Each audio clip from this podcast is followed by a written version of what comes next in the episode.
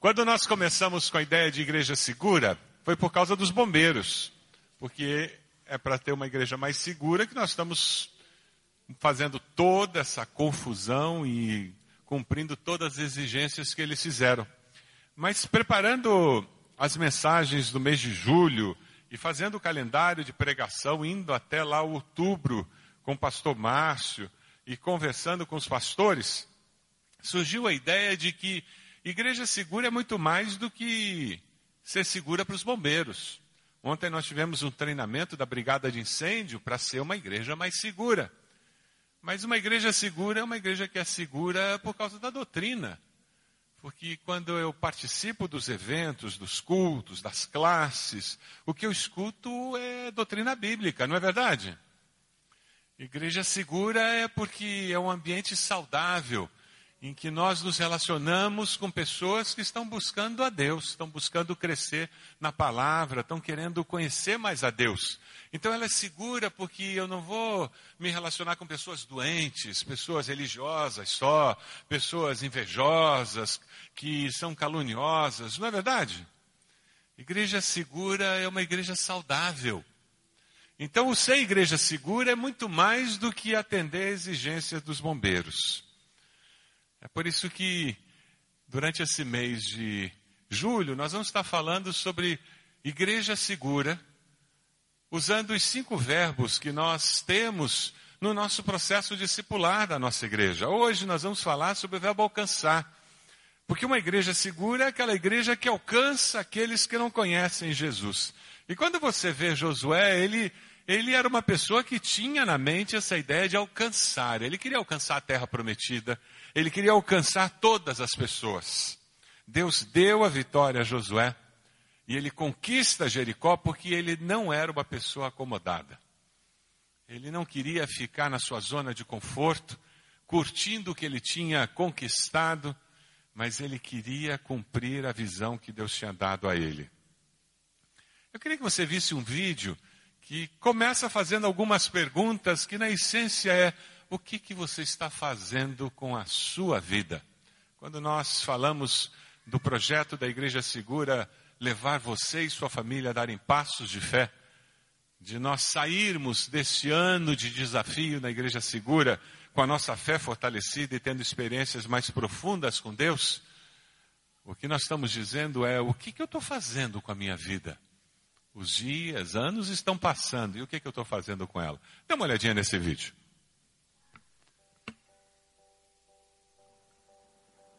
Já pensou o que você vai dizer para você mesmo quando chegar no futuro?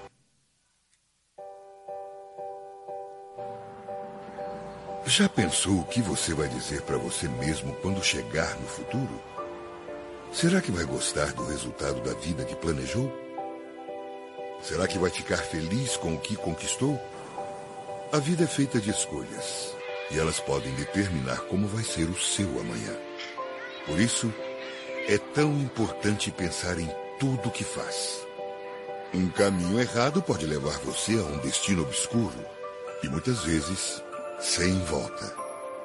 E nessa caminhada, cada escolha importa. É preciso saber escolher a profissão certa, os amigos certos. É preciso saber quem serão seus mestres, os seus mentores e, claro, quem vai dividir a vida com você o tempo todo. Alguma vez você já traçou os seus objetivos, as suas metas, os seus sonhos? Esteja preparado para o acerto final com você mesmo. Esteja pronto para se olhar no espelho e dizer: Eu venci. Caso contrário, terá que se contentar com o futuro que o destino escolheu para você. Não se deixe levar pela sorte ou pela simples intuição do que pode dar certo. Faça dar certo. Não deixe que as suas escolhas coloquem pontos onde deveriam ter apenas vírgulas. Ninguém pode cobrar mais de você do que você mesmo. É você o grande chefe da sua vida, do seu futuro. Portanto, é quem sabe quando deve melhorar ou fazer um upgrade. Se demita da mesmice. da preguiça, da má vontade, dos erros. Se valorize, se elogie, se critique. Faça isso, ou alguém irá fazer por você. A sua imagem amanhã é o que você fez ontem. E lembre-se, cada ruga criada ao longo da sua vida pode significar uma conquista ou uma derrota. Mas isso só você pode escolher. O que você está fazendo com a sua vida?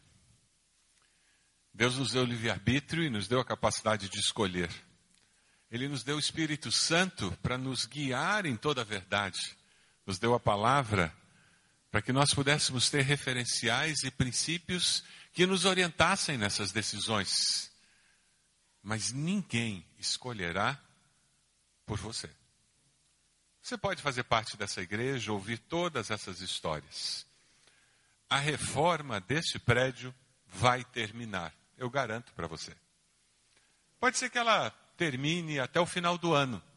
Se nós tivéssemos uma participação maciça dos membros e levantássemos cerca de 200 mil por mês, como é possível levantar? Em seis meses ela estaria pronta. Se nós continuarmos levantando 90 mil, como está acontecendo, talvez leve mais do que um ano. Mas ela vai terminar, como todas as outras reformas terminaram. A questão é se você vai fazer parte desse evento, se você terá uma experiência de fé com isso ou não. A nossa igreja vai alcançar pessoas e pessoas vão se converter. Vai acontecer isso. Celebrando a vida está acontecendo lá. Temos quase 70 pessoas lá. Eu cheguei no sábado pela manhã para pregar, no sermão de manhã. Queridos, as pessoas começaram a entrar no salão. Eu não conhecia pessoalmente quase todos que estavam lá. Dava para contar no dedo. A maioria daqueles abençoados que estavam lá são pessoas novas na fé. Aleluia! Porque essa igreja é viva. E é um ambiente seguro para Deus acrescentar os que estão sendo salvos. Agora, se você continua resistindo e não entra num pequeno grupo, porque eu não gosto, porque eu não quero,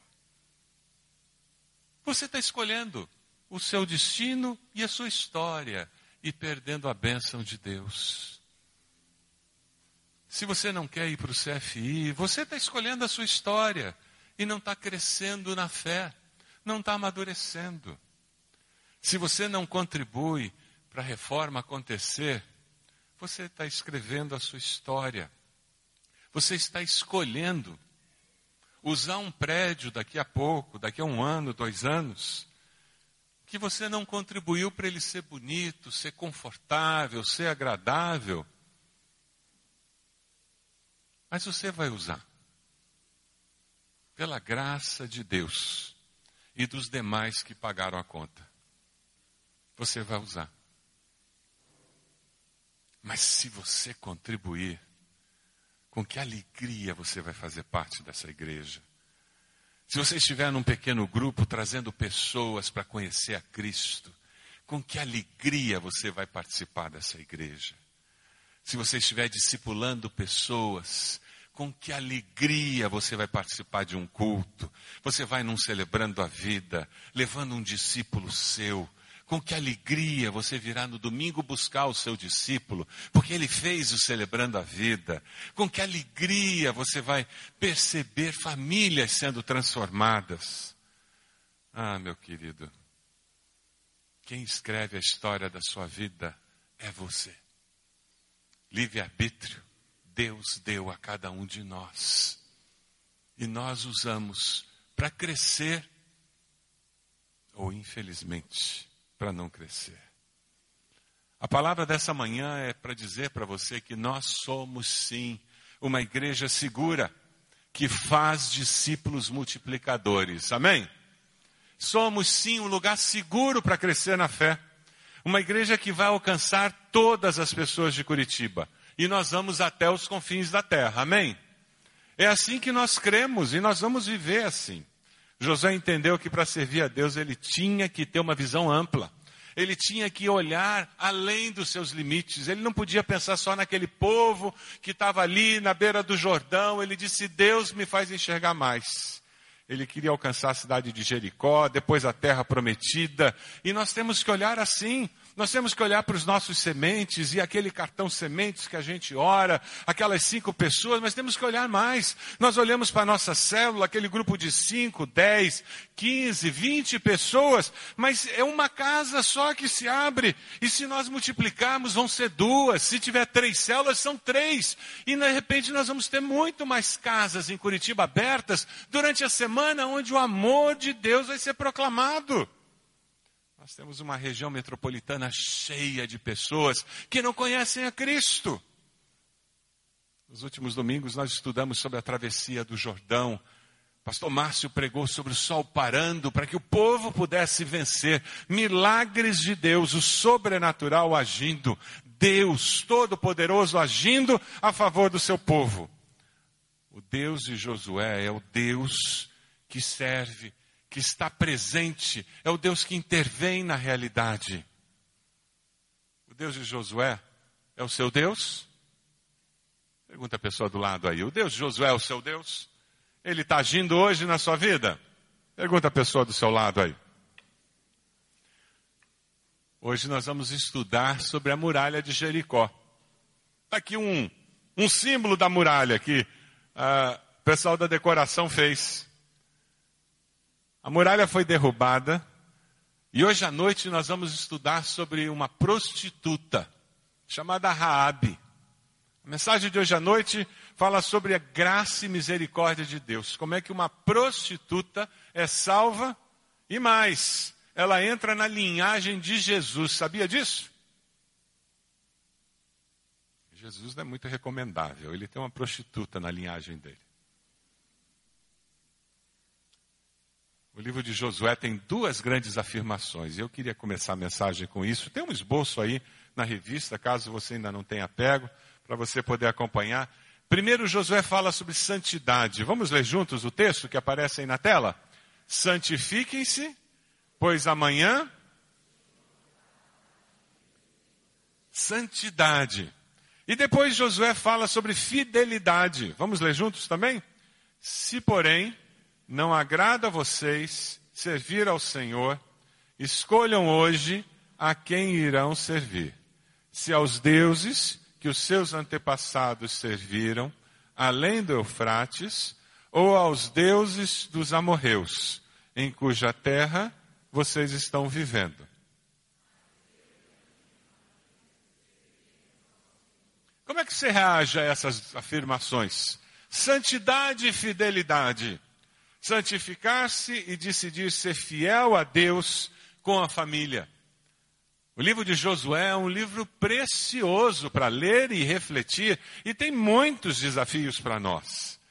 No livro de Josué você encontra que Deus sempre, sempre dá a vitória, porque Deus fala através do seu líder e ele conduz o povo. Abra sua Bíblia lá em Josué, capítulo 6. Veja se a pessoa perto de você tem o livro, nós vamos ler algumas vezes na tela, algumas vezes nós vamos ler nas escrituras mesmo, porque o texto vai ser grande. Agora, esse texto vai ser projetado. Vamos ler juntos Josué 6, de 1 até 5. Vamos ler juntos que vai ser projetado. Jericó estava completamente fechada por causa dos israelitas. Ninguém saía nem entrava. Então o Senhor disse a Josué: Saiba que entreguei nas suas mãos Jericó seu rei e seus homens de guerra. Marche uma vez ao redor da cidade com todos os homens armados. Faça isso durante seis dias. Sete sacerdotes levarão cada um uma trombeta de chifre de carneiro à frente da arca. No sétimo dia, marchem todos sete vezes ao redor da cidade. E os sacerdotes toquem as trombetas. Quando as trombetas soarem um longo toque, todo o povo dará um forte grito. O muro da cidade cairá e o povo atacará, cada um no lugar onde estiver. É interessante porque eles vivem uma situação ali diferente da que Moisés viveu no passado, 38 anos antes. Josué era respeitado e a autoridade dele era reconhecida pelo povo. Lá em Deuteronômio 34, 9, nós lemos uma referência à maneira como as pessoas estavam olhando para Josué. Ora, Josué, filho de Num, estava cheio do espírito de sabedoria, porque Moisés tinha imposto as suas mãos sobre ele, de modo que os israelitas lhe obedeceram e fizeram o que o Senhor tinha ordenado a Moisés. É interessante porque os israelitas estavam com uma disposição para obedecer aceitar a liderança de Josué. Bem diferente do que tinha acontecido com Moisés. Veja o que, que eles dizem lá em Josué 1, 16, 18. Então eles responderam a Josué: tudo o que você nos ordenar faremos e aonde quer que nos enviar iremos. Assim como obedecemos totalmente a Moisés, também obedeceremos a você. Somente que o Senhor, o seu Deus, seja com você como foi com Moisés. Todo aquele que se rebelar contra as suas instruções e não obedecer às suas ordens, seja o que for que você lhe ordenar, será morto. Somente seja forte e corajoso. Anos antes, Josué vira um povo dividido, um povo que não aceitara a liderança de Moisés. Ele tinha percebido as consequências disso e agora ele tinha uma experiência completamente diferente. Ele via pessoas que aceitavam a liderança dele, que reconheciam que Deus o havia colocado na liderança e ele se sentia encorajado quando percebia que as pessoas diziam: pode ir, que nós estamos caminhando com você, entendendo que essa visão é de Deus que você tem e nós estamos apoiando você como líder. Irmãos, não existe coisa mais importante para um líder do que ouvir dos seus liderados: conte comigo, eu estou com você. Eu creio que Deus o colocou nessa posição de liderança. Domingo passado eu fui tremendamente encorajado por uma palavra de uma irmã que é líder da terceira idade. E depois recebi um e-mail dela com uma mensagem dos irmãos da terceira idade dessa igreja, dizendo que eles estariam orando e usam uma, uma experiência em que eles ficavam orando e sustentando as mãos de Moisés para que o povo lutasse e vencesse a batalha. Eu guardei aquilo. No meio da semana, meu computador está com problema, perdi aquele e-mail. Eu estou pedindo a eles que me mandem de volta, porque aquilo é e-mail para guardar, para aquecer o coração. Como é bom saber que tem pessoas que intercedem por nós. De vez em quando eu recebo no telefone uma mensagem de um irmão, de uma irmã, dizendo: Pastor, orei pelo senhor hoje cedo. Como é importante isso. Como acalenta a alma. Como líder Saber que tem gente que acredita na sua liderança. Quando você tem o fardo da liderança, a responsabilidade da liderança, a pressão da liderança, como é importante ter pessoas que estão apoiando você e que expressam esse apoio em palavras, em ações, em orações. Seus pastores precisam disso. Seu líder de célula precisa de palavras assim. Seus supervisores, coordenadores, lá na sua rede, eles precisam disso. Aquela pessoa lá no seu trabalho que tem uma função de liderança sobre você, ele precisa disso. Isso não é ser bajulador, não. Mas é ser alguém que abençoa quem está numa posição de liderança. De uma maneira muito simples. Esse Josué encorajado, não apenas pela direção de Deus, mas encorajado por aqueles que estavam com ele, vindo na direção da conquista de Jericó.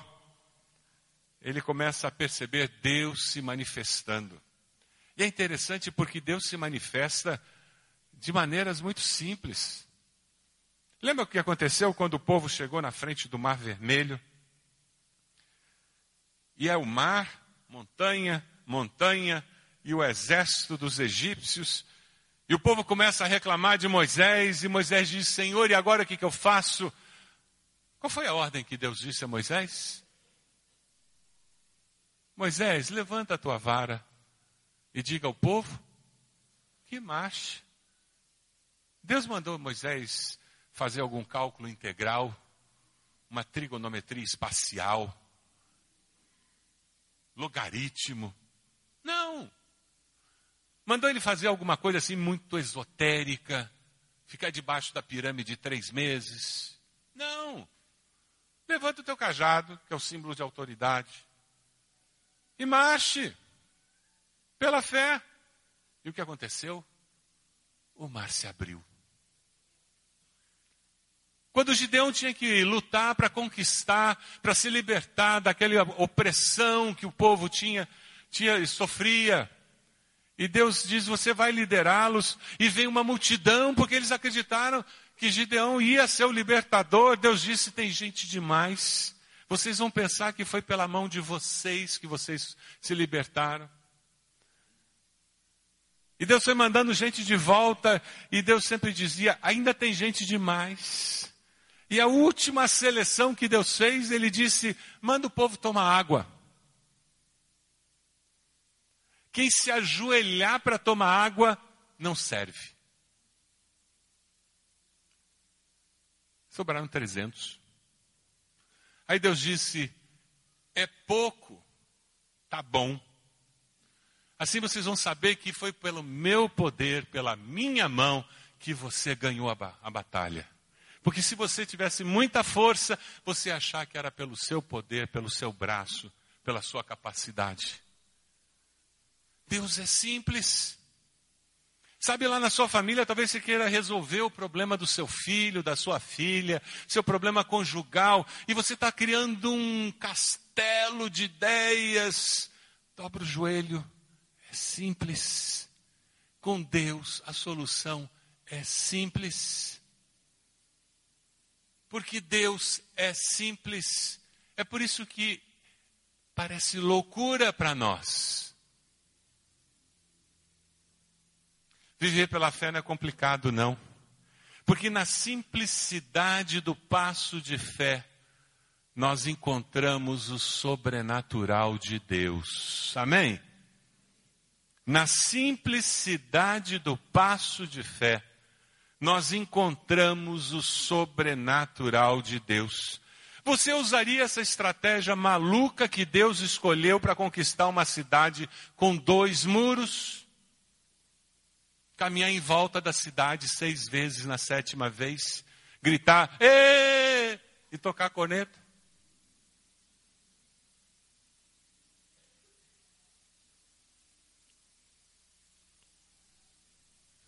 Pastor é muito abençoado. Ser pastor é bom demais, gente. Eu agradeço muito a Deus o privilégio de ser, ter sido chamado para ser pastor. É muito, a gente é muito abençoado. Eu tenho ouvido muitos irmãos contando muitas experiências que eles estão tendo de fé, porque eles acreditaram na simplicidade do passo de fé. E para se envolver no Igreja Segura, eles acreditaram no que o líder espiritual deles, os líderes espirituais estão dizendo: dê um passo de fé, faça um alvo de fé. E várias famílias da igreja fizeram. Ouviram o toque do Espírito Santo e eles estão tendo experiências assim surreais. Por quê? Porque eles resolveram dar um passo de fé. Eles resolveram colocar um alvo ousado, confiando em Deus e começaram a ver Deus respondendo. E daí eles vêm contar para o pastor, a gente acaba sabendo muita coisa. E é bom demais. É bom demais. Porque Deus está agindo nas famílias, nas vidas das pessoas. E não tem mensagem mais maravilhosa do que isso, do que ouvir esse tipo de coisa. Afinal de contas, não foi isso que cativou você no dia da sua conversão, quando você descobriu que Deus estava vivo e ativo e se interessava por você e se manifestava na sua vida? Quando eu leio a história de Josué conquistando Jericó, eu descubro que Deus sempre dá a vitória quando o povo é obediente. E foi o que aconteceu naquela história. Se você olhar lá em Josué 6, veja aí na sua Bíblia, a partir do versículo 6, Josué chama os sacerdotes e diz: Levem a arca da aliança do Senhor, sete de vocês levarão as trombetas à frente da arca. Aí ordenou ao povo: avancem, marchem ao redor da cidade. Os soldados armados irão à frente. Quando Josué terminou de falar ao povo, os sete sacerdotes que levavam suas trombetas perante o Senhor saíram à frente, tocando as trombetas, e a arca da aliança do Senhor atrás deles. Soldados armados marchavam à frente dos sacerdotes e tocavam as trombetas, e o restante dos soldados seguia a arca. Durante todo esse tempo tocavam as trombetas, mas Josué tinha ordenado ao povo: não deem o brado de guerra, não levantem a voz, não digam palavra alguma até o dia em que ordenarem, então vocês gritarão. Assim se fez a arca do Senhor rodear a cidade cidade dando a volta em torno dela. Então o povo voltou para o acampamento onde passou a noite. Josué levantou-se na manhã seguinte, os sacerdotes levaram a arca do Senhor, os sete sacerdotes que levavam as trombetas iam adiante da arca do Senhor, tocando as trombetas. Os homens armados iam à frente, e ele vai descrevendo. E no segundo dia também fizeram isso. E no versículo 15, no sétimo dia, levantaram-se ao romper da manhã e marcharam da mesma maneira sete vezes ao redor da cidade. No sétimo dia passaram sete vezes. Foi apenas nesse dia que rodearam a cidade sete vezes. Na sétima vez, quando os sacerdotes deram o toque de trombeta, Josué ordenou ao povo: gritem! O Senhor entregou a cidade a vocês. A cidade, com tudo que nela existe, será consagrada ao Senhor para a destruição. Somente a prostituta Raabe e todos os que estão com ela em sua casa serão poupados, pois ela escondeu os espiões que enviamos. O desafio é consagrar-se ao Senhor e não desobedecer, é consagrar-se ao Senhor e obedecer o que Deus mandou fazer. Isso é dar passo de fé. A vitória da conquista de Jericó aconteceu porque eles tinham se santificado e eles obedeceram. Você está seguindo aquilo que Deus mandou você fazer? Você tem obedecido a Deus? Ou Deus tem falado alguma coisa ao seu coração e você tem postergado, tem adiado, tem deixado para depois, tem feito ouvido de mercador, tem fingido que Deus não falou? O que, que Deus tem colocado no seu coração? Que você tem empurrado para o lado? Obedecer a Deus é completamente diferente do que Acã fez. Deus tinha dado uma ordem muito clara versículos 18 e 19, Deus disse: Quando vocês conquistarem Jericó, fiquem longe das coisas consagradas, não se apossem de nenhuma delas, para que não sejam destruídos. Do contrário, trarão destruição e desastre ao acampamento de Israel. Toda a prata, todo o ouro, todos os utensílios de bronze e de ferro são sagrados e pertencem ao Senhor, e deverão ser levados para o seu tesouro. O que que Acã fez? Lá em Josué 7:1, os israelitas foram infiéis com relação às coisas consagradas. Acã, filho de Carmi, filho de Zinri, filho de Zerá, da tribo de Judá, apossou-se de algumas delas, e a ira do Senhor acendeu-se contra Israel. Os israelitas foram derrotados numa batalha logo depois da conquista de Jericó, porque Acã tinha desobedecido ao Senhor. Os nossos pecados não causam consequências apenas em nós. Os nossos filhos sofrem consequências, a nossa família sofre consequência, a nossa igreja sofre consequência dos nossos pecados. Ninguém é uma ilha. Uma vez conversando com um jovem, e ele rebelde, tendo dificuldades de relacionamento com os pais, num determinado momento ele vira para mim e diz: Mas pastor, a vida é minha, eu faço o que eu quero. Olhei para ele e disse: Me desculpa, bem-vindo à vida real. A vida não é sua e você não pode fazer o que você quer porque os seus pais sofrem as consequências. Você ainda é de menor. Se você fizer besteira, quem vai responder legalmente é seu pai. Depois dos 21 anos, ele vai na cadeia levar chocolate para você. Mas antes dos 21 anos, ele que vai ter que ir lá responder. Então não canta de galo tão de galo assim. E digo mais: mesmo depois dos 21 anos, se você começar a tomar decisões erradas, o ácido das suas decisões cai em cima dos seus pais. Eles vão sofrer por sua causa.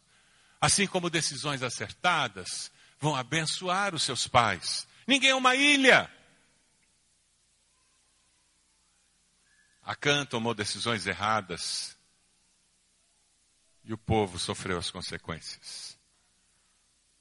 Pais que têm filhos drogados sabem do que eu estou falando. Pais que têm filhos rebeldes sabem do que eu estou falando.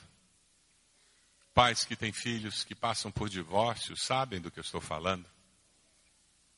Pais que têm filhos que não conseguem manter o emprego, que vivem endividados, sabem do que eu estou falando. Nós sofremos com eles. Nós sofremos pelas decisões deles. Da mesma forma como nós somos abençoados por aqueles filhos que sabem onde querem chegar, que têm um casamento ajustado, que dizem não para as drogas, que colocam os valores de Deus em primeiro lugar. E nós somos abençoados por eles. Ninguém é uma ilha. De alguma maneira, todos nós somos interdependentes. Principalmente com a família e com os irmãos em Cristo. Muitos de nós estamos mortos espiritualmente, como Ananias e Safira, e vivendo vidas de aparência. E foi isso que aconteceu com eles. Eles queriam ter a aparência de quem era generoso e disseram que eles estavam doando para a igreja tudo que eles tinham ganho com a venda de um terreno. Ainda bem que Deus não tem usado essa estratégia mais na igreja, né? Eles foram mortos. As escrituras dizem que grande temor apoderou-se de toda a igreja e de todos que ouviram falar desses acontecimentos. Muitas pessoas estão mortas espiritualmente porque vivem como Ananias e Safira, como Acã. Desobedecem a Deus. Você tem vivido assim? Em desobediência? Hoje é um bom dia para você se arrepender, pedir perdão a Deus e voltar para Deus. Porque o poder de Deus se manifesta nos dando vitória. O poder de Deus se manifesta derrubando as muralhas que nos impedem de chegar na vitória que Deus tem para nós. Versículo 20 do capítulo 6 diz que quando soaram as trombetas, o povo gritou. Aos sons das trombetas e do forte grito, o muro caiu. Cada um atacou do lugar onde estava e tomaram a cidade. Consagraram a cidade ao Senhor, destruindo ao fio de espada homens, mulheres, jovens, velhos, bois, ovelhas, jumentos, todos os seres vivos que nela havia.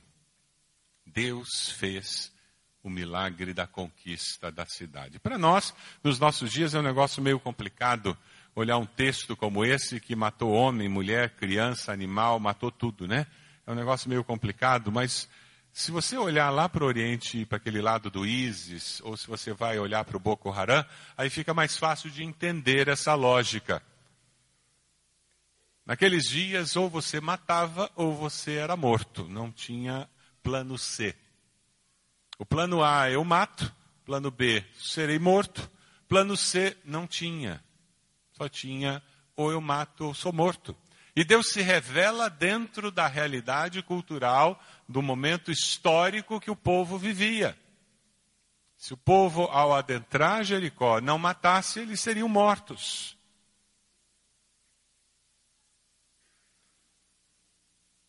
Nos centros urbanos hoje em dia, em algumas áreas, a situação não é muito diferente dela. Apesar de todo o desenvolvimento da humanidade, né? Existem áreas em que nem polícia pacificadora consegue dar conta, e a lei é a mesma, ou eu mato ou sou morto. É o que acontece com muitos traficantes, com muitas pessoas envolvidas com tráfico. Mas é interessante porque o mesmo Deus que abriu o mar, que parou o rio Jordão, ele agora ele derruba a muralha. Os arqueólogos fizeram muitas pesquisas em Jericó. É interessante porque a cidade ela tinha o tamanho de três, aproximadamente três hectares. E ela era rodeada por dois muros, não era só um muro, era uma cidade muito forte. Ela tinha dois muros, um muro tinha 3,6 metros de espessura e o muro externo tinha 1,8.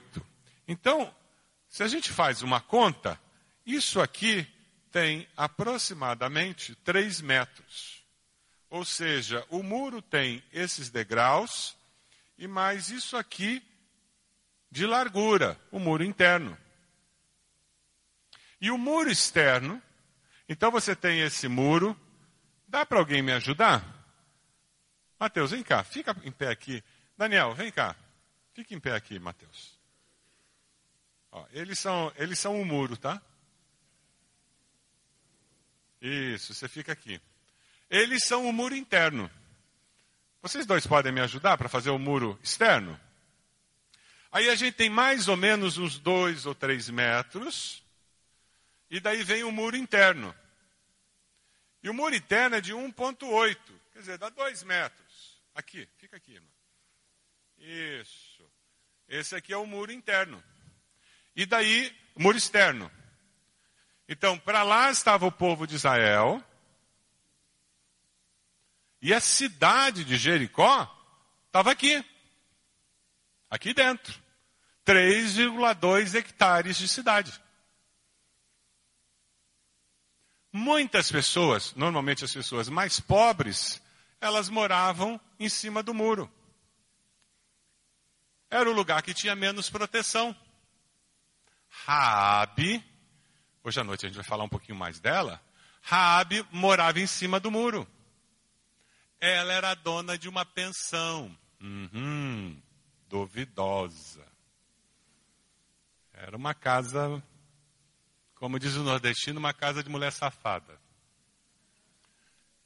E o que eles faziam muito era construir uma casa que ligava os dois muros, mais vulnerável ainda. Sabe o puxadinho? O pessoal começava construindo aqui porque era grande, aí pegava e fazia um puxadinho para cá, em cima desse vão. Mas você percebe como tornava ainda mais vulnerável? Porque quando viesse uma flecha, quando viesse qualquer coisa externa, essa casa era a primeira a ser atingida a janela da casa de Raabe dava para o muro de fora. Ou seja, ela, a casa dela era tremendamente vulnerável. E esse vão, as pessoas circulavam para segurança, e em cima desse muro, as pessoas também circulavam. Muito obrigado.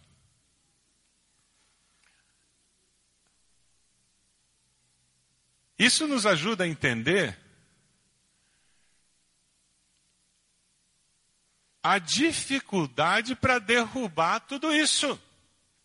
Não é aquele murinho que você tem na tua casa, não. Tijolinho seis, seis furos. E como é que Deus derrubou esses dois muros? Que tinha casa em cima? Com corneta. E o quê? E o grito do povo. E mais ou menos assim, a irmã pode subir aqui, faz favor? Por favor.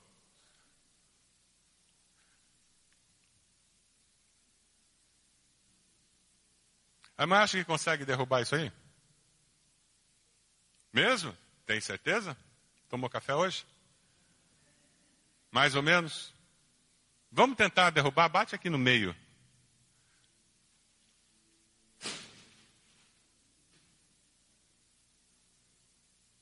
Pode deixar isso aí. É a casinha de Raabe que está ali em cima. Obrigado. Foi desse jeito que caiu, gente. Com essa facilidade. E foi isso que assustou o restante da terra. O curioso é que o muro todo caiu, mas ficou uma parte de pé. Qual é a parte? Que coincidência! Bem a casa dela, onde ela estava com a família. Deus faz o milagre, quando Deus faz, Ele faz bem feito. Amém? Deus não faz pela metade. O Deus que nós servimos é o Deus do impossível. Lá na sua família, o que ele vai fazer é completo e surpreendente. Você consegue olhar para trás na sua história e ver coisas que Deus fez que foi completa e surpreendente? Quem consegue, diga aleluia. É desse jeito que Deus age. Grave essa imagem. Tira uma foto mental. Tira uma foto mental dessa muralha. A casa de Raabe não caiu. Podia ter caído outro canto do muro, né? Mas não. Aquele lugar onde tinha aquele cordão vermelho, que foi o acordado com os espiões israelitas, ficou de pé. Para que ela pudesse ser resgatada com a sua família e ela pudesse vir a tornar-se alguém da linhagem do nosso Salvador. Você pode abaixar sua cabeça?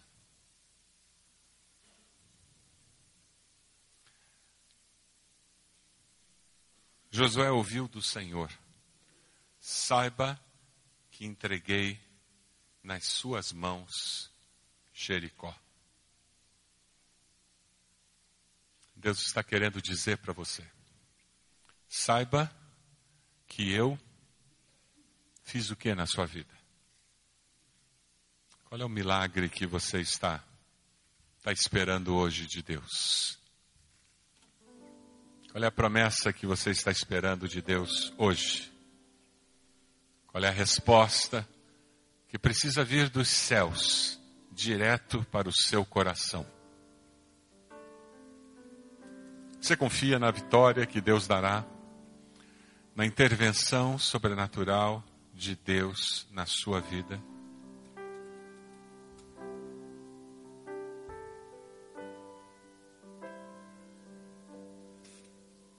Você precisa decidir obedecer a Deus pela fé.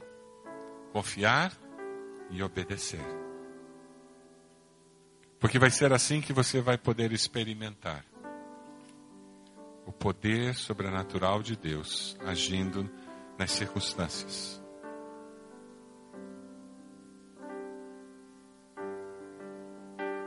Você quer começar a escrever uma nova história? Aquele povo estava escrevendo uma nova história com Deus. História de confiança. História em que eles estavam vendo o agir de Deus como eles nunca tinham visto antes. De maneira simples, agindo, obedecendo a Deus e percebendo Deus se manifestar de forma sobrenatural.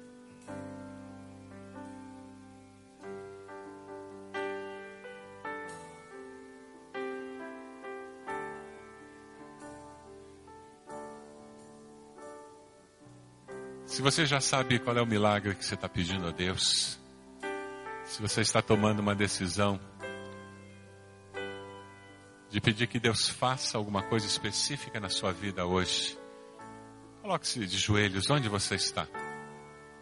Com esse gesto você vai estar dizendo, Deus, como o Senhor agiu lá com Josué em Jericó, eu preciso de um milagre, Deus.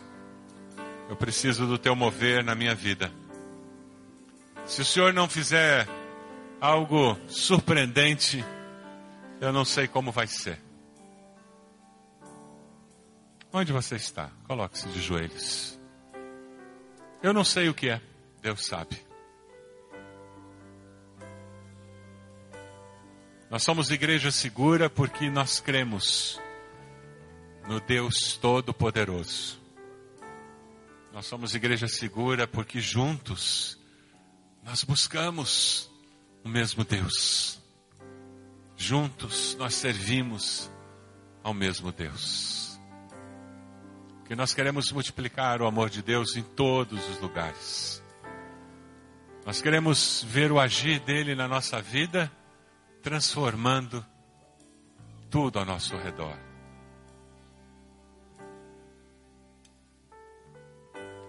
Diga para Deus: qual a sua decisão nessa manhã? Qual a sua petição nessa manhã? E espere grandes coisas do Senhor.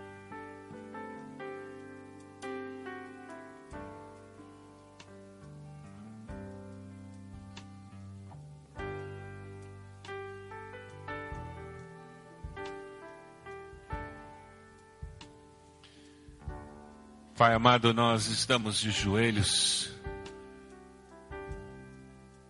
reconhecendo que o Senhor é Deus, que o Senhor é Deus sobre as nossas vidas, os corações quebrantados, buscamos a Tua presença, clamamos pela Tua misericórdia. Ó Deus, nós estamos com o coração aberto, dizendo: diga claramente o que precisamos fazer, porque vamos obedecer. Diga-nos quem precisamos ser, porque iremos obedecer. Abençoa cada irmão, cada irmã que está de joelhos pedindo pelo mover sobrenatural do Senhor na sua vida. Faça um milagre, Senhor. Como o Senhor derrubou aquelas muralhas, derrube qualquer impossibilidade que exista na nossa mente, na nossa vida. O Senhor, que é o Deus do impossível, torne possível os nossos impossíveis. E nós vamos dar toda a honra e toda a glória para o Senhor. Te agradecemos porque em Cristo Jesus nós somos mais do que vencedores. Porque nada, nem ninguém, nem coisa alguma, nem poder algum pode nos separar do amor do Senhor revelado em Cristo Jesus.